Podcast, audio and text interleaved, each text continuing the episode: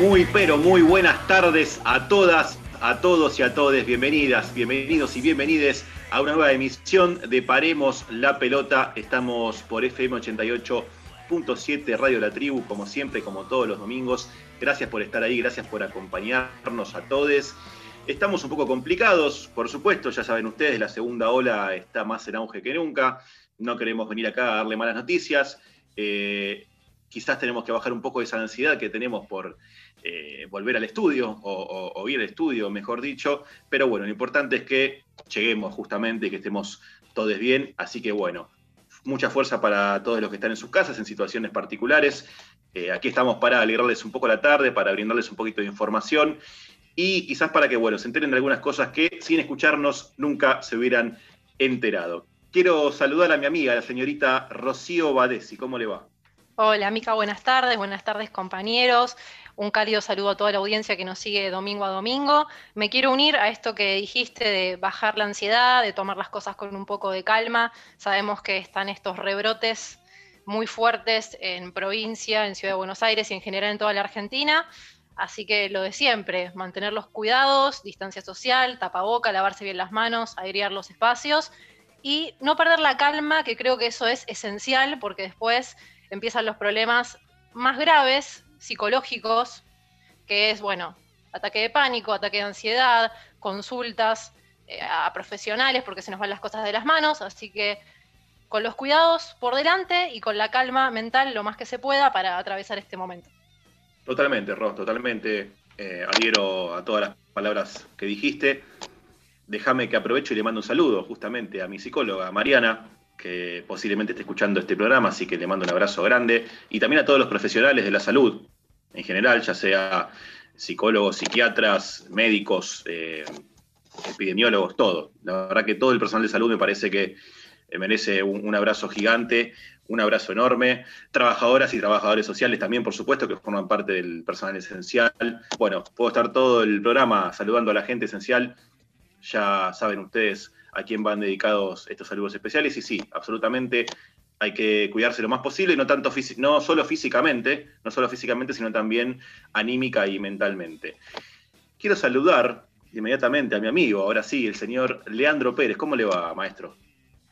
Buenas tardes, amigas, amigas y amigos. Un déjà vu, diría nuestro querido y entrañable Gustavo Cerati. Micael no me va a dejar de corregir si me estoy equivocando de artista, pero estamos volviendo y tenemos, estamos teniendo un, revival de lo que pasó hace un año. Eh, desgraciadamente pareciera que ciertos sectores de la sociedad no entendieron eh, cuáles eran los cuidados eh, adecuados para transitar este momento de esta segunda ola, que como bien dijo la ministra de Salud, Carla Bisotte, es una ola que que llegó un poquito más pronto de lo esperado. También voy a, tomar el concepto que utilizó Axel Kicillof hace unos días, que dijo más que una es un tsunami, así que esperemos que, que la gente en estos 15 días, estos tres, semanas que tiene como para evitar la circulación y, detener la circulación comunitaria de las diferentes cepas que están en nuestro país, eh, que siga como momento de reflexión para que en el momento de que haya una apertura eh, sobre todo con lo que refiere a la nocturnidad, eh, haya un cuidado sí eh, consciente de, todos para que sobre todo el virus no, se siga eh, desperdigando y bueno, llevándose tantas vidas como se llevó desde que llegó a nuestro país a principios del año pasado. Así que esperemos que este sea un momento de reflexión también para que de una vez por todas podamos saltar este, este año eterno que estamos viviendo y algún día poder retornar a la normalidad que supimos tener. Pues claro, Lean, así es. Eh, nombraste a Carla Bisotti, la ministra de Salud, y nombraste a Axel Kicillof, el gobernador de la provincia de Buenos Aires. Y este programa lo condujera cierta longeva, salió con versito, este, animadora de la televisión, te diría, estás muy politizado, Leandro, estás muy politizado. Pero bueno, le queremos dar una noticia a los oyentes, a los oyentes de este programa. Estamos todos muy politizados. Así que bueno, si les gusta bien y si no, no nos escuchen. No, mentira, tanto no. Pero bueno, ustedes ya saben cómo somos nosotros. Y hablando de lo que hablas vos, de cuidarse, ¿no? De, tomar recaudos y demás. Bueno, también le queremos mandar un saludo enorme a, Ale, a nuestro compañero Ale, que él sí tomó todos los recaudos, pero a veces hay cosas que se escapan de las manos y bueno, lamentablemente él cayó, está bien, de todas formas le queremos dejar, queremos dejar tranquila a nuestra audiencia porque, porque está bien, está con algunos síntomas, quizás no está en, el mejor momento como para, como para participar del programa, pero de todas formas se va a recuperar pronto y ya lo tendremos aquí entre nosotros. Por eso quiero saludar automáticamente a nuestro amigo, a nuestro researchman, a nuestro investigador, el señor Ignacio Solano. ¿Qué tal, Mica? ¿Qué tal, compañeros, compañeras, amigos, radioescuchas, los que escuchan, los que nos siguen domingo a domingo? Bueno, un poco ya lo dijeron todos ustedes, eh, no queda otra que cuidarse, respetar las medidas sanitarias, no solo por uno, sino por sus seres queridos, por los amigos, para tratar de que esto vuelva lo más pronto a la, vieja y conocida normalidad que supimos conocer, ¿no? Hace tanto tiempo, aunque parezca que haya pasado un montón. Y para dejar, si se puede rescatar algo positivo de, esto, es que por un lado tenemos la, experiencia de que fue el año pasado, ya sabemos las cosas que hay que tratar de evitar para no contagiarnos y para no contagiar a nuestros seres queridos, y que a diferencia del año pasado tenemos vacunas. Tenemos vacunación, no quizás en el ritmo que todos quisiéramos que, estén, pero bueno, lentamente vamos inmunizando a la población de riesgo, así que aguantar un poquito más, esto en algún momento va a pasar. Me encanta el mensaje de esperanza porque aparte tiene un sustento totalmente científico, que es justamente las vacunas, como bien decís vos, Nachito. Eh, esperemos que lleguen muchas en poco tiempo o en el menor tiempo posible, porque dependemos de ello también para justamente retomar de a poquito eh, la actividad, ¿no? La actividad normal, la normalidad, como decía Lean. Eh, convengamos que hay una diferencia radical, tenés razón vos, Nacho, respecto al año pasado la cuestión fundamental acá es que, bueno, que se aceleren los procesos de, este, importación de las vacunas, ¿no? Eh, si se puede llamar de alguna forma. Sí, es importación porque vienen de afuera, pero digo, el proceso de traer vacunas y de, inmunizar lo más rápido posible, primero obviamente a, la gente mayor, a la gente de riesgo, a los esenciales, y después, bueno, que podamos estar todos inmunizados de alguna forma como para ya que, esta, este, que, toda esta época, que todo este proceso horrendo pase solamente a ser un, mal momento y un mal recuerdo. Nunca lo vamos a olvidar, por supuesto, porque, bueno, lamentablemente está quedando mucha gente en el camino y es algo horroroso, no, no hay muchas palabras para ello. Por supuesto, un abrazo enorme y gigante y todo nuestro, este, toda nuestra contención y, toda nuestra, nuestra fuerza para aquellas personas que lamentablemente han, perdido a algún familiar por, por, este, por esta cuestión, por esta, por esta pandemia simplemente no hay muchas palabras para decir, simplemente fuerza y, abrazo enorme. Eh, así sin más, como ustedes saben, el tiempo en la radio tirano, nos vamos a la primera sección de este programa que, bueno, justamente la tenía que hacer Ale, pero esperemos simplemente eh, reemplazarlo de la mejor forma y, que él tenga, que nosotros tengamos su aprobación, ¿no? Mejor dicho, después él nos dará su veredicto cuando lo tengamos aquí entre nosotros grandes pensadores del fútbol, creadores de vaticinios inapelables, oráculos de la redonda, todo eso y no tanto. Falsos, profetas.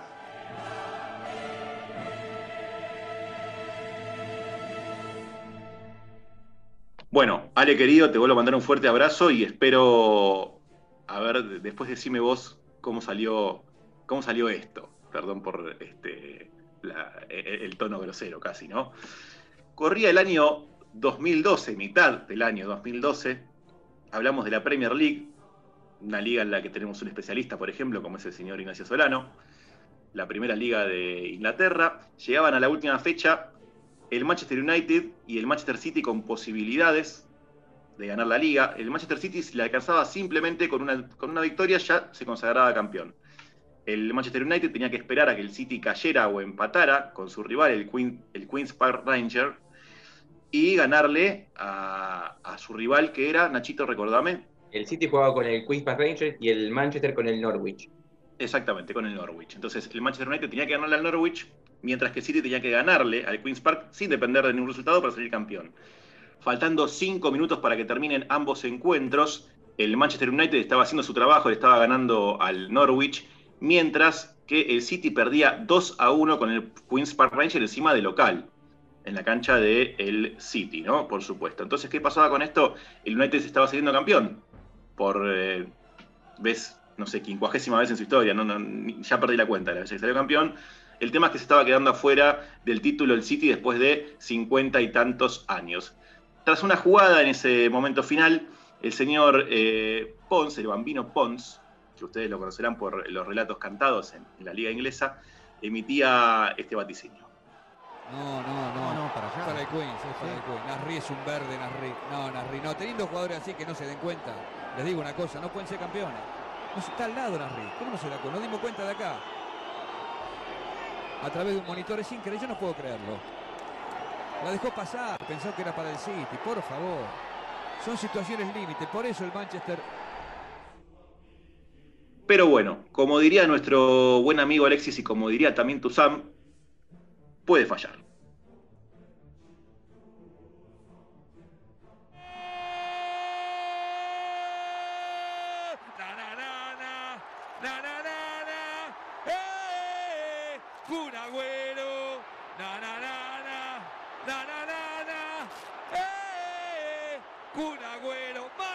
City campeón, que no hay milagro, empiece a notar milagros, relator en esta historia del fútbol. Y bueno, muchachos, este, esto sucedió, así se desarrolló.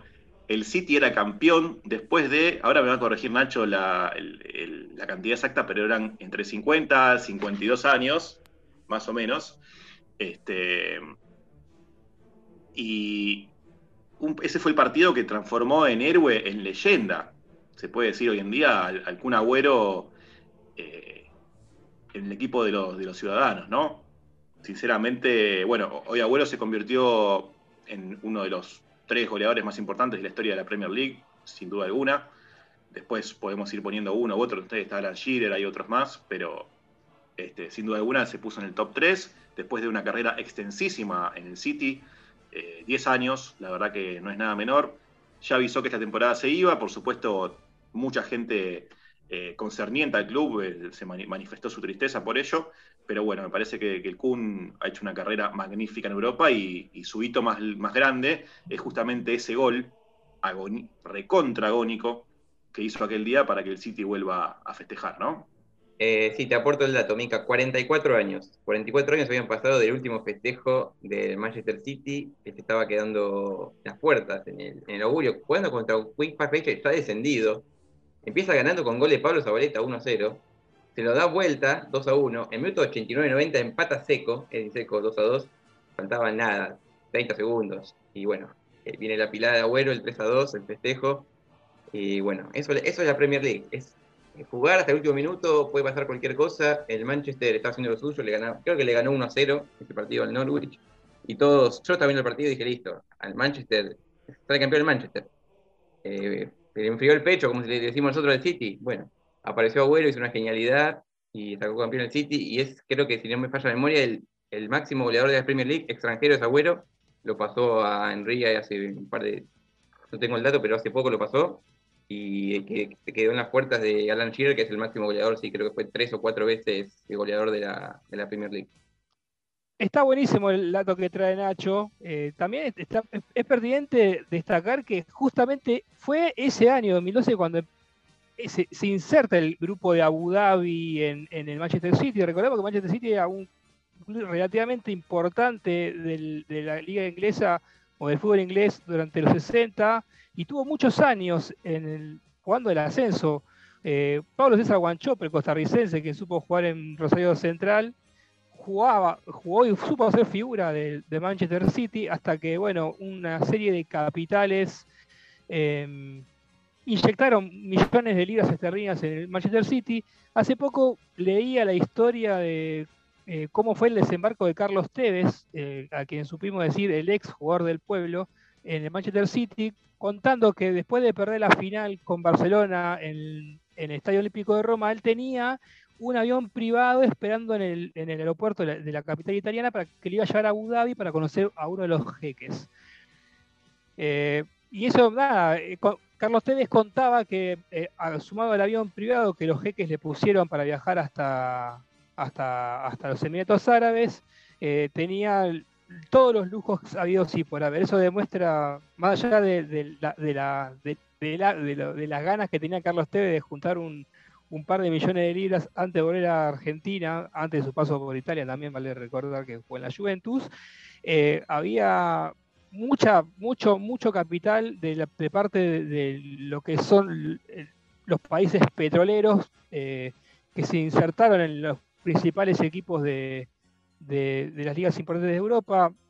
No tanto equipos importantes en realidad, porque City era un equipo chico hasta que llegaron los capitales extranjeros y el Paris Saint Germain, que creo que es el, sumum de, de, inserción de los capitales en el fútbol, tampoco es un equipo de relevancia en la liga inglesa. Eh, así que bueno, nada. A partir de los petrodólares podemos decir que Manchester City hoy en día es lo que es y ese cambio también, para mí particularmente, marcó una especie de cambio de paradigma en la liga inglesa porque eh, si podemos hacer un recuento de lo que fueron los campeonatos de la Premier en esa época, de 2010 a 2020, hay una predominancia del campeonato de Manchester City por, con respecto a Manchester United, algo que hace 20, 30 años era totalmente impensado. Sí, te digo más, Lean. TV mismo contó que cuando él se va del Manchester United, en conflicto con Ferguson y con la dirigencia y con no sé quién más, lo agarra el, dueño del grupo este empresarial que, toma el City, ¿no? Del grupo de los petrodólares, y lo lleva a, una supermansión y le dice, vos vas a ser el jugador mejor pago del plantel, directamente, así de una. Se lo lleva y le dice, vos vas a ser el jugador mejor pago del plantel y se acabó. Ahí no hubo ninguna discusión. Y ahí es cuando, bueno, Carlos Tevez pasa de, vereda, ¿no? Algo que todavía no se lo perdonan. De hecho, el otro día eh, le preguntaron a, Ole Gunnar Solskjaer, el, el, técnico del Manchester United, le preguntaron por el posible paso del Kun Agüero al, equipo de Old Trafford. Y el técnico dijo algo así como, no, no, Tevez hubo uno solo, una, una cosa así, como que le tiró un, un, poquito de barro a Tevez, recordando ese paso famoso de, un equipo a otro en la misma ciudad, ¿no?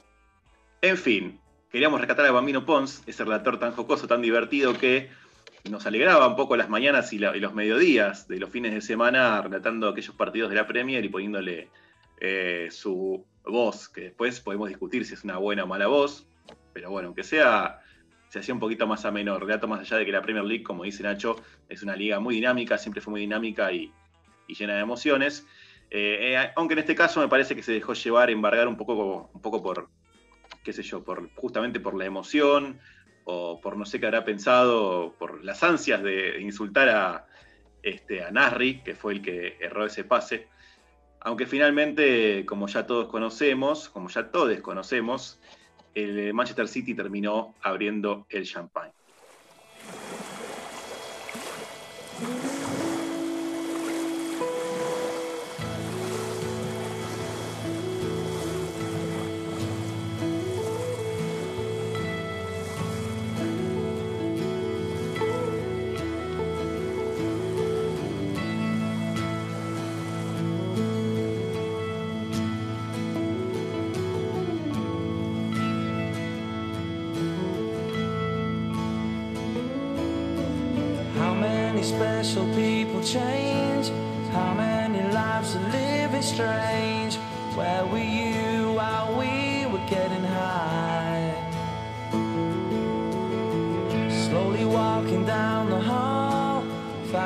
Than a cannonball. Where were you while we were getting high? Someday you will find me caught beneath the landslide in a champagne supernova in the sky. Someday you will find me caught beneath the landslide in a champagne champagne supernova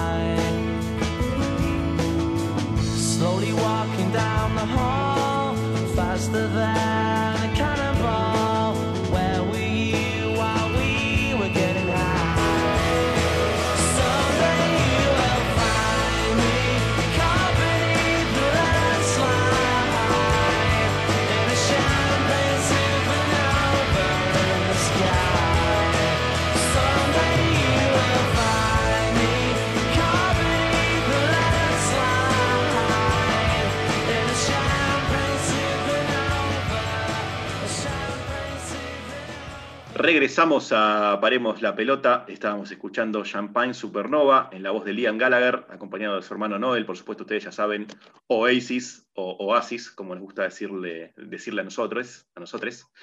Eh, antes que nada, queremos decirle.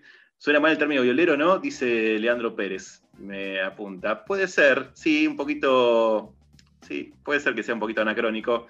Entonces hablemos de Noel como el guitarrista de Oasis y no como el violero. Está bien, está bien la voz de Liam y la guitarra de Noel, el guitarrista de Oasis. Antes de continuar con este maravilloso programa, queremos dejarle nuestras redes sociales para que ustedes, por supuesto, se comuniquen con nosotros para, por, ejemplo, nos pueden proponer temas musicales, ¿no? Porque siempre les hablamos que nos propongan secciones y demás, también nos pueden salir, nos pueden proponer temas, nos pueden decir, che, pusiste cualquier cosa, no hay ningún, no hay ningún tipo de inconveniente, aceptamos todas las propuestas. Las redes son las siguientes, Ro. Estamos en Twitter como Paremos P, en Facebook como Paremos la Pelota OK, en Instagram como Paremos-la Pelota y por supuesto en Spotify, ahí pueden escuchar todos nuestros programas ya emitidos con el mismo nombre del programa, Paremos la Pelota. Excelente, y ahora directamente nos vamos al infierno, joder.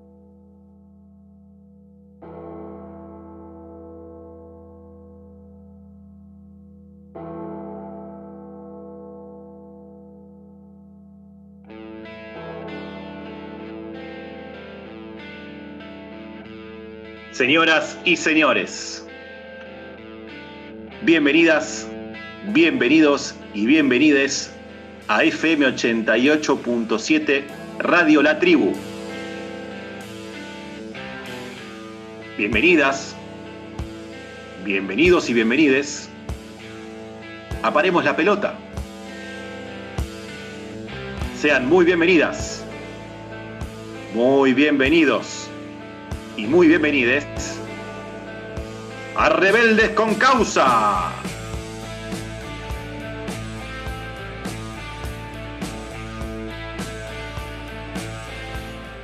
Bueno, Lean, querido, hoy nos vamos al país de la furia roja. Sí, Mica, hoy nos vamos, si se quiere, a lo que sería, a lo que muchos le dicen la madre patria. Vamos a viajar a esta monarquía republicana que es España, para contar la historia de un eh, héroe de guerra, deportista, y que también tuvo la particularidad de ser como una especie de, hado, madrina o hado padrina, se puede decir, de un pequeño joven al cual literalmente le salvó la vida. Y le vamos a contar la historia, en realidad con causa de hoy, es Saturnino Navazo. Saturnino Navazo nació en Hinojar del Rey, en la provincia de Burgos, un 6 de febrero de 1914. Pero sus padres a los 7 años, su padre panadero y su madre ama de casa, decidieron dejar esa humilde localidad para ir a probar suerte y darle un mejor futuro a sus hijos y se dirigieron a la capital española, Madrid. Su barrio, o el lugar donde se criaron, fue el barrio madridista de Cuatro Caminos.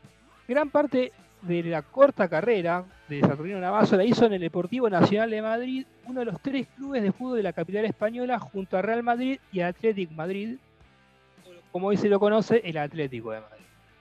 Saturnino Navazo debutó a los 15 años en la primera del club, jugaba de enganche y era un enganche con bastante gol. Con el Deportivo Nacional disputó cinco temporadas en la tercera división y dos en la primera. Su mayor logro deportivo fue cuando obtuvo la Copa de Castilla en 1934, venciendo al Atlético de Madrid por 4 a 3.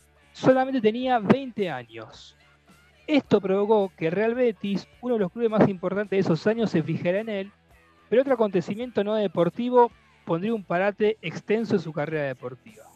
Desde la proclamación de la Segunda República Española en 1931, Saturnino Navazo vivió inmerso en la efervescencia política que sacudió a Europa y a su país y se vuelve militante del Partido Socialista Español. En 1936, tras el golpe de Estado de Franco, decide dejar la práctica profesional de fútbol y se inscribe en el ejército republicano, convirtiéndose en teniente de la 20 compañía de carabineros de este ejército. Combate primero en el hostil frente de Levante y luego se dirigió hacia Cataluña. La persecución de toda gente que se opusiera al régimen franquista de las tropas del autodominado Ejército Nacional de Cataluña hace que medio millón de españoles huyeran hacia Francia.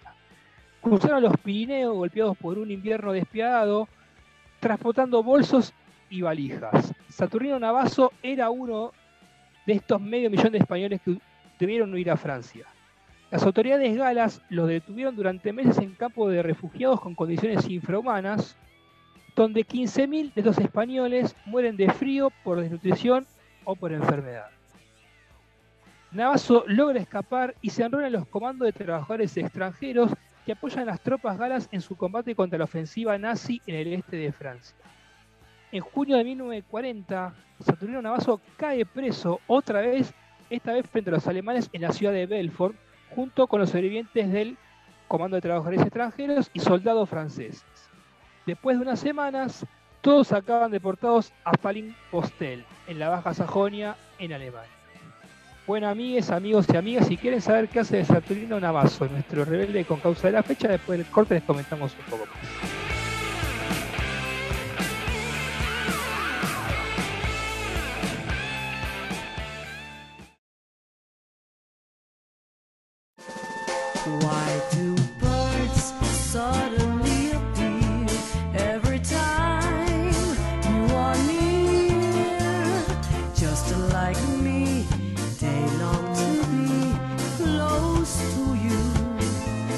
Volvemos a Paremos la Pelota. Quiero que me cuentes, por favor, Lean, qué hace Saturnino Navazo, nuestro rebelde con causa. Bueno, estábamos contando del proceso por el cual algunos eh, miembros de los comandos de trabajadores extranjeros y también personal militar francés habían sido capturados por miembros del ejército alemán y trasladados al territorio germano. Pero hubo un problema aquí en realidad hubo un problema que los genocidas resolvieron rápidamente. ¿Y cuál era este problema? España no estaba en guerra con Alemania. Y entonces estos prisioneros no podían ser considerados prisioneros de guerra tal cualmente. Por eso Ramón Sunier, cuñado de Franco y ministro de Relaciones Exteriores de España, llegó a un acuerdo en septiembre de 1940 con Hitler para que los 9.300 republicanos españoles apresados en Belfort sean caratulados con esta categoría, o sea que pasen a ser considerados como prisioneros de guerra. Estos republicanos fueron enviados al campo de concentración de Mauthausen en Austria.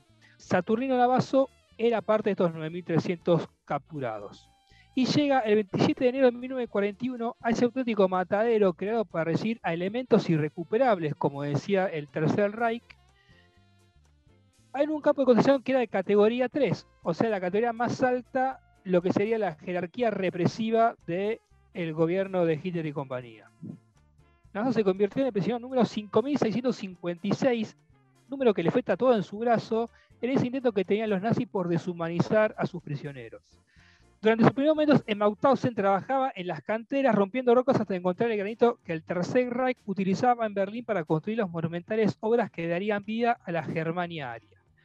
Cuando Saturnino encontraba el granito, lo amontonaba en vagones, los cuales a veces tenía que arrastrar, hecho que le provocó que un día, por ejemplo, se mutilara uno de sus dedos.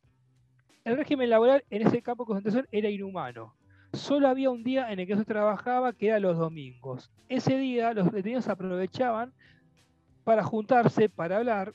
Saturnino Navazo lo que en realidad hacía era recorrer el campo de concentración para y juntar pedazos de papel, trapos y pedazos de cuero.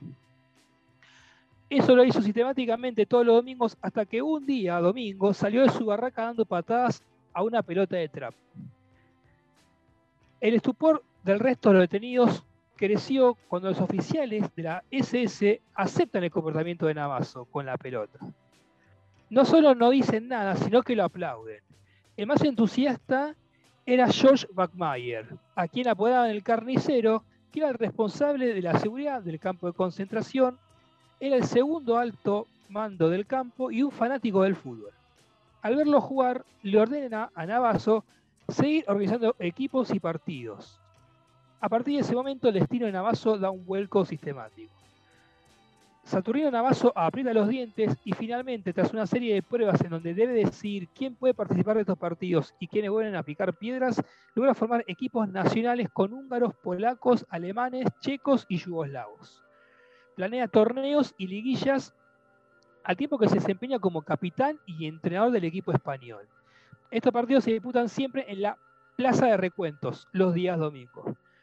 Con la finalidad de volver a estos partidos más emocionantes y profesionales, Backmeyer decide retirar de los trabajos a todos aquellos que disputen estos partidos y les atribuye empleos en la administración del campo, en oficinas, en cocina, en la cocina, en la enfermería o en los equipos de limpieza.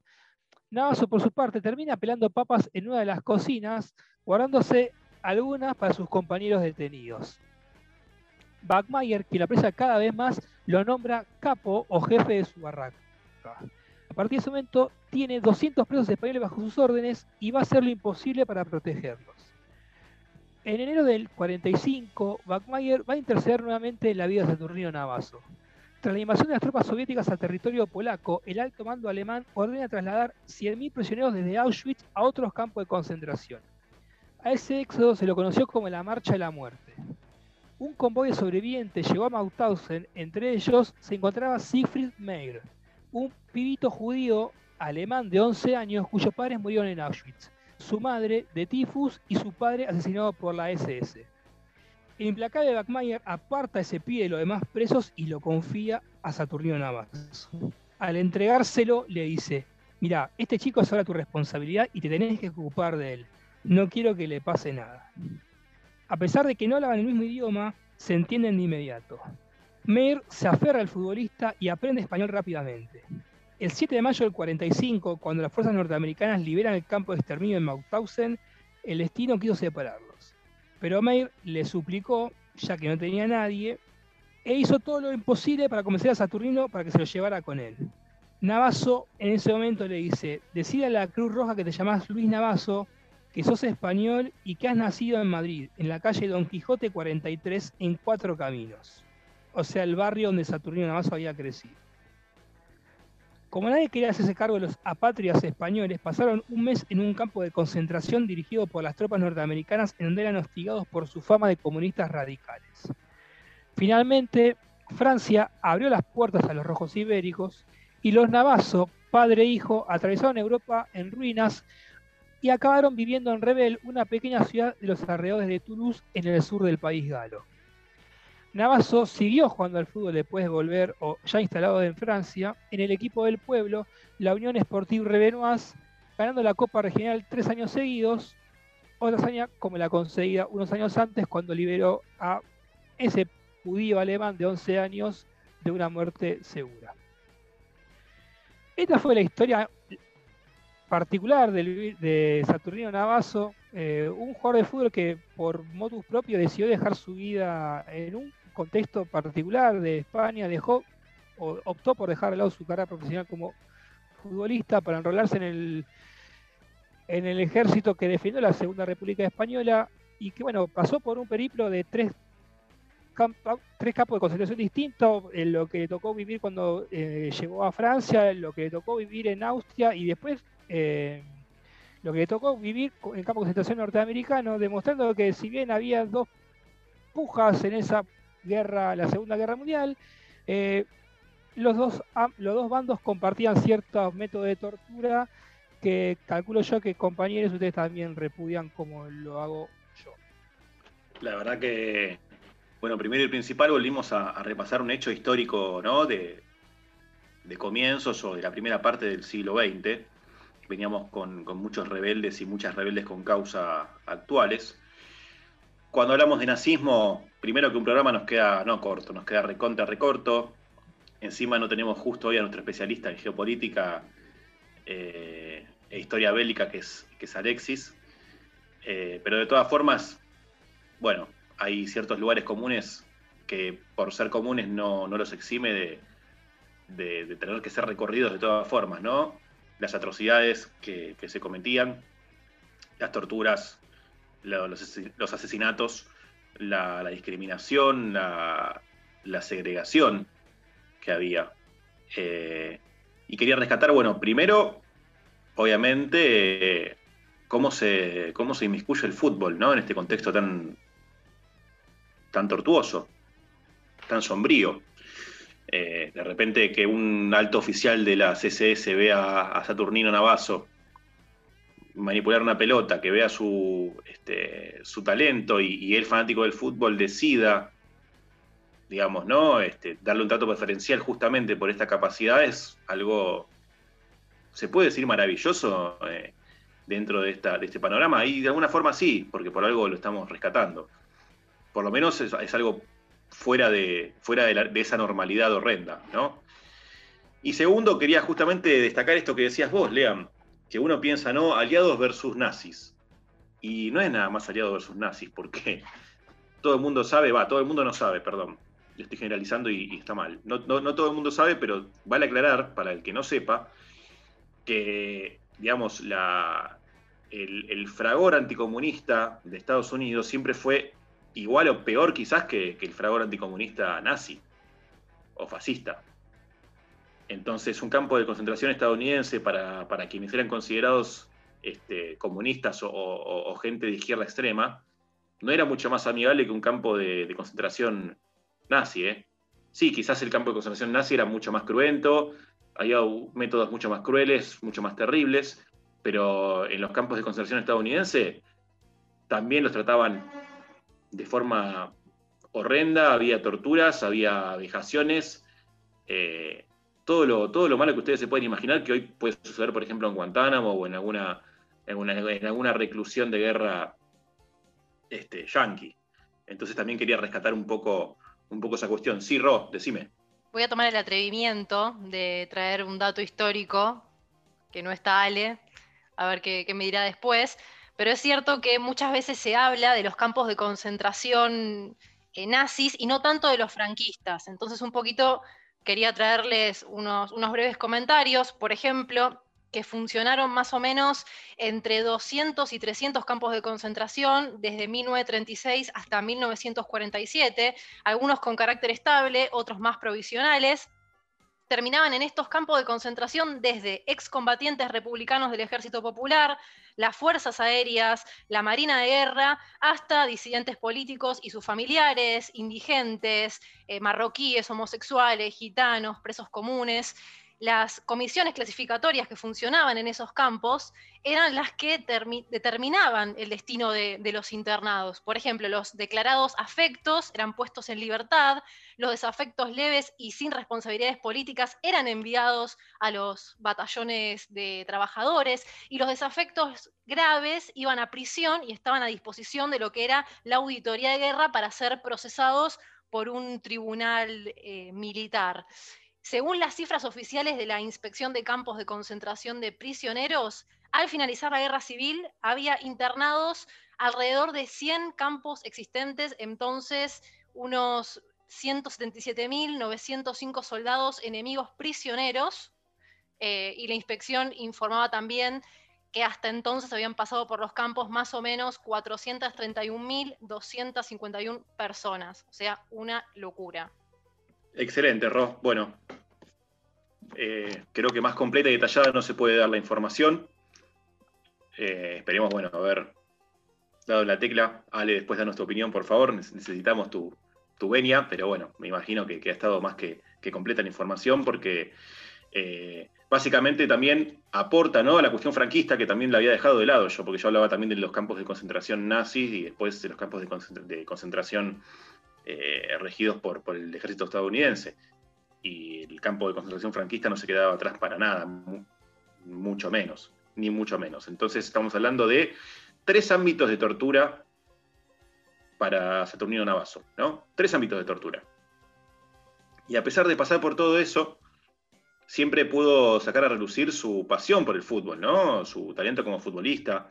Y uno puede decir, bueno, pero ¿qué se está tapando la cuestión política, social con el fútbol no, para nada. Lo que intentamos aquí desde Paremos la Pelota es justamente ver cómo se amalgaman en ciertos momentos de la historia el deporte y los hechos, ¿no? Y justamente los hechos históricos. Entonces, básicamente queríamos rescatar eso. Y además el dato de color, más no de color, sino el, dato también este, totalmente particular y, peculiar en la historia de, Saturnino salvando a un niño, a un pequeño niño judío, haciéndolo pasar nada más y nada menos que por su hijo, dándole su dirección, su identidad, su apellido. ¿no? Y, a la postre salvando la vida, porque básicamente eso es lo que sucedió con, con este muchachito. Básicamente queríamos este, rescatar y, destacar eso. Eh, sí, yo quería rescatar esto que venís diciendo vos, Mica, con, que me fue, lo fui pensando mientras Lean comentaba, que muchas veces, lamentablemente, el fútbol fue utilizado como eh, elemento distractivo o elemento para eh, ocultar lo que, lo que pasa en la sociedad. Y acá me parece que es el elemento decisivo para transformar la vida de mínimo dos personas, de Saturnino Navazo, para que sea mejor considerado, empiece a ser valorado de otra forma y para que posteriormente le pueda salvar la vida a este, a este chico, ¿no? Porque si no hubiera sido por el fútbol, eh, estoy prácticamente seguro que su destino y el destino de este, de este chico hubiera sido otro totalmente, ¿no? y cómo el fútbol ahí atraviesa todo tipo de, partidismo y de ideología y de, pensamiento, ¿no? Yo quiero retomar algo que me gusta cuando ustedes amigos reflexionan porque también me permite a mí sacar una serie de disparadores.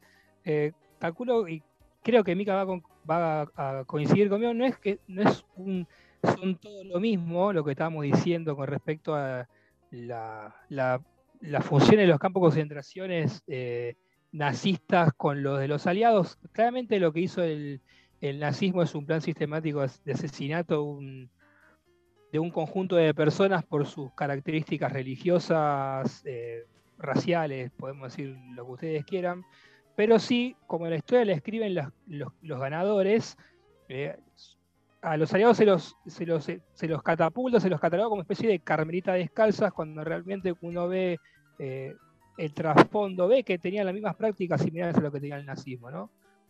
Prácticas propias de, países potencias que piensan que pueden hacer con la población que tienen a su disposición lo que quieren. Lo segundo que me, disparó fue lo que, algo que Mika eh, destacó y que Nacho también retomó muy bien, es el tema del, del, deporte como herramienta de transformación social. Si no fuese por el Saturnino Navas y por el fútbol, eh, la vida de muchos prisioneros de guerra en, su campo de concentración hubiese sido deplorable, hubiesen muerto por, por el exhaustivo trabajo que las tropas alemanas los obligaban a realizar. Y fue Saturnino Navazo a través del fútbol quien les permitió que muchos tuvieran una vida un poco más tranquila dentro de ese contexto tan despiadado y ni hablar el caso de, de, Meir, el chico que cuyo padre habían sido asesinados en Auschwitz, que si no fuese por él, eh, hoy, en día, bueno, solamente sería una sería parte de, una, esa larga lista de personas que fallecieron en los campos de concentraciones nazis. Absolutamente. Son muchos factores y siempre el deporte metido, ¿no? Siempre el fútbol metido en este caso. Me quedo mucho con lo que dice Nacho, que, que si no fuera por el fútbol, tanto Saturnino como el, joven, como el niño, serían dos números más en la enorme y extensa lista de desaparecidos, asesinados, torturados que tuvo el régimen nazi, el régimen franquista, y también que, que, han tenido y que siguen teniendo las diversas prácticas del ejército estadounidense, ¿no? Para quienes consideran disidentes. Porque acá es algo que destacó muy bien Lean y que diferenció muy bien Lean, que no son todos lo mismo, pero que hay una base ideológica y operativa bastante similar. Y eso me parece que también hay que, hay que traerlo. Lamentablemente era una imagen de época muy común, ver a familias enteras en aquellos campos de concentración, cuyo destino era la muerte, el exilio, el olvido, ¿no? Y bueno, yo creo que por suerte las épocas han cambiado un poco, eh, pero bueno, todavía se siguen viendo algunas imágenes deleznables eh, en los conflictos bélicos. Lo que queremos desde aquí, desde Paremos la Pelota, sobre todo, y más que nada, es que dejen de haber niños eh, enviados a la guerra. Fui a donde no hay nada. Tras esa línea que separa el bien del mal, mi tierra se llama miseria y no conozco la palabra libertad. Fui secuestrado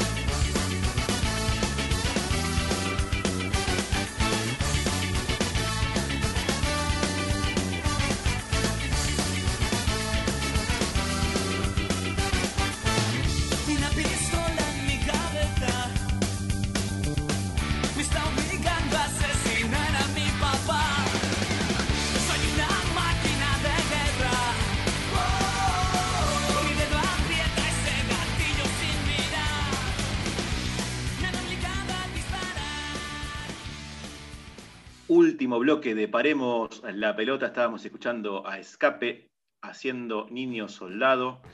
Queremos dejarle nuevamente nuestras redes sociales para que ustedes se comuniquen, hablen con nosotros, nos digan cosas lindas, cosas feas, cosas neutras, lo que ustedes quieran, por supuesto, como siempre. Las redes son las siguientes. Nachito. Se pueden comunicar con nosotros en Twitter como Paremos Somos Paremos P, Paremos guion bajo la pelota en Instagram, Paremos la pelota acá en Facebook y también nos pueden, pueden escuchar nuestros programas anteriores eh, en Spotify, en nuestro podcast con el nombre del programa Paremos la pelota. Excelente. Y bueno, yo ahora quisiera que en este domingo Rocío Badesi me cuente todas las novedades que hubo, que hubieron esta semana. Bien, arrancamos con fútbol. Lo echaron del Hertha Berlín por homofóbico y xenófobo. Una vez más, el mundo del fútbol expulsó de su círculo a un protagonista que se proclamó en contra de la diversidad de género e inmigración de refugiados. En esta oportunidad, el Hertha Berlín alemán fue quien echó a su entrenador de arqueros, Solt Petri, luego de que haya realizado declaraciones homofóbicas y xenófobas en un medio de su país, que es Hungría. En una nota con el diario Magyar Nemzet, a fin del gobierno húngaro, del ultranacionalista Víctor Orbán, Petri habría criticado a su compatriota Peter Gulazzi, arquero del Leipzig, por formar parte de un equipo que, según él, según él, respalda el matrimonio homosexual. No entiendo cómo puede apoyar homosexuales, travestis y gente con esas identidades sexuales. Y también había dicho que el continente europeo moralmente ha caído muy bajo y que se te acusa de inmediato de racista si te parece que la inmigración trajo a Europa tantos horribles criminales. En el mencionado posteo del Hertha, Petri, de 54 años, realizó su descargo. Quiero enfatizar que no soy ni homofóbico ni xenófobo, no parece. Lamento mucho mi declaración sobre la política de inmigración y me gustaría disculparme con todas las personas que buscan refugio con nosotros y a quienes he ofendido. Sigo con básquet, otro argentino en la NBA. Enorme noticia para el básquet nacional y latinoamericano. Luego de brillar en Real Madrid, Gabriel Deck, el alero santiagueño de 26 años, deja España y pega el salto a la Liga Norteamericana, acordando un contrato con una franquicia en reconstrucción, en donde tendrá oportunidades de mostrarse de inmediato en su llegada a la competición. Será el argentino número 14 en jugar en la NBA. ¿De qué equipo estamos hablando? Deck será el, protagonista, integrará el Oklahoma City, donde su acuerdo no es solo por esta campaña, sino que se trata de un vínculo multianual de tres años. En esta temporada 2020-2021, el argentino promedió 8,8 puntos, 52,4% campo, 40,7% triples, 3,7 rebotes, 1,2 asistencias en 24 minutos en la competición europea y 10,0 tantos, 63,3% dobles, 4 recobres, 1.5 asistencias en 23 minutos en la Liga ACB. Y para terminar, cierro con tenis, postergación de Roland Garros por el COVID-19. El segundo Gran Slam que se juega en el año fue postergado una semana por el rebrote ocurrido en Francia y en Europa. La noticia fue comunicada por la Federación Francesa de Tenis que pautó la nueva fecha de inicio para el 23 de mayo. Debido al cambio, la competición finalizará el 13 de junio. Estas medidas fueron tomadas a partir de la crisis sanitaria que está atravesando el país anfitrión el propósito de la decisión es poder albergar la mayor cantidad de público posible durante la competencia. Este aplazamiento permitirá un poco más de tiempo para mejorar la situación sanitaria y debería permitirnos optimizar nuestras posibilidades de acoger a los espectadores en Roland Garros. Esto declaró el presidente de la federación. En el 2020 este certamen también sufrió una postergación y se jugó con menos público de lo habitual, cuatro meses más tarde de lo que había sido pactado. Este año, a diferencia del anterior, Wimbledon, tercer Grand Slam, no sufriría modificaciones en el calendario. Y estas fueron las noticias del domingo 11 de abril. Compañeros, si quieren agregar, están libres de hacerlo. Yo voy a sumar un datito más también de que, muestra el racismo, la xenofobia que hay en el fútbol europeo. El caso que pasó la semana pasada con el francés Mukhtar Diakabi, que fue que denunció que el jugador del Cádiz, Juan Calá, hizo comentarios racistas para con él, él de tez morena. Eh, lo que motivó algo particular que no suele suceder, sobre todo y menos que menos en lo que es la Liga Profesional de Fútbol de España, que eh, todo el equipo de Valencia decida retirarse al vestuario, pero eh, show, el show más jugón, decía Freddie Mercury, y fueron los futbolistas del Valencia quienes fueron notificados de que el caso de no volver al campo de, a, la cancha, básicamente, al, verde césped, iban a perder los puntos, motivo por el cual decidieron volver a jugar el partido. Eh, una especie de extorsión que la Liga Profesional de Fútbol le aplicó al plantel profesional de Valencia. Ellos, el equipo completo que había, se había solidarizado con su compañero ante un hecho de racismo, tuvieron que volver a jugar en contra de su voluntad, pero por lo menos, o por lo menos de mi parte, celebro que un equipo de la relevancia que tiene Valencia, de los cuatro o cinco equipos más importantes de España, hayan decidido salir del campo de juego cuando escucharon que uno de sus compañeros, sus colegas recibieron eh, un comentario racista. Juan Calá luego eh, desmitificó esto, dijo que no era así, que era todo un show, pero bueno, eh, desde nuestra posición nos solidarizamos con Tardia Bueno, como tenemos la denuncia por violencia de género nuestra de todos los domingos, también tenemos la denuncia por racismo de todos los domingos. Nada nuevo bajo el sol, lamentablemente. Me quedé un poco con lo que sucedió en Hertha Berlin. Eh, ya estamos en 2021, muchachos. Y digo muchachos porque esto eh, concierne más que nada a los hombres. Hablar de que Europa cae bajo moralmente porque hay diversidad sexual, ya estamos, me parece que ya no, no, hay mucho más que agregar, ¿no? Digo, más allá de que el, que el club haya decidido desvincularlo y demás, acá tienen que haber sanciones un poco más fuertes, me parece. No solamente una desvinculación. Sobre todo una persona que participa de un club de fútbol, que tiene cierta llegada de masividad. Me parece un despropósito. Pero bueno, está bien que el club haya tomado esa determinación como mínimo, eso es la base echarlo es la base. Después hay que tomar otro tipo de decisiones, me parece. En fin. Y bueno, ni hablar del tema del racismo, ¿no? De, utilizar expresiones como, como negro de mierda o similares.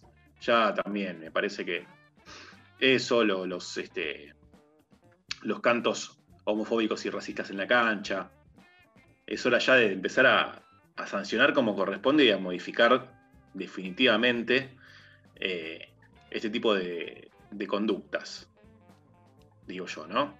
Decimos nosotros en realidad desde aquí, desde el programa. Así que bueno, este, está muy bueno que, podamos visibilizarlo como siempre, pero que no quede nada más en la visibilización, sino que también pase a, la acción como para poder erradicar todo esto. Llegamos al final de este nuevo programa. Esperemos que lo hayan disfrutado allí en sus casas, en sus autos, en sus colectivos o en los colectivos donde estén escuchándonos. Eh, nos encontramos el domingo que viene, aquí como siempre por FM 88.7 Radio La Tribu. Mi nombre es Micael Rico, esto es Paremos la Pelota. Ustedes ya lo saben, pero siempre es bueno recordarlo. La pelota a veces hay que pararla, pero siempre, siempre sigue rodando. Muy, pero muy buenas tardes.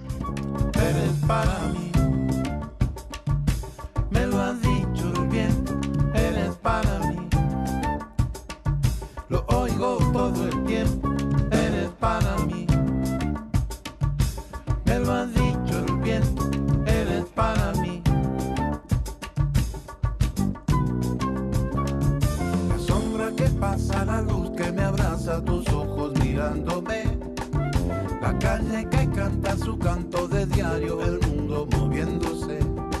Yo sé.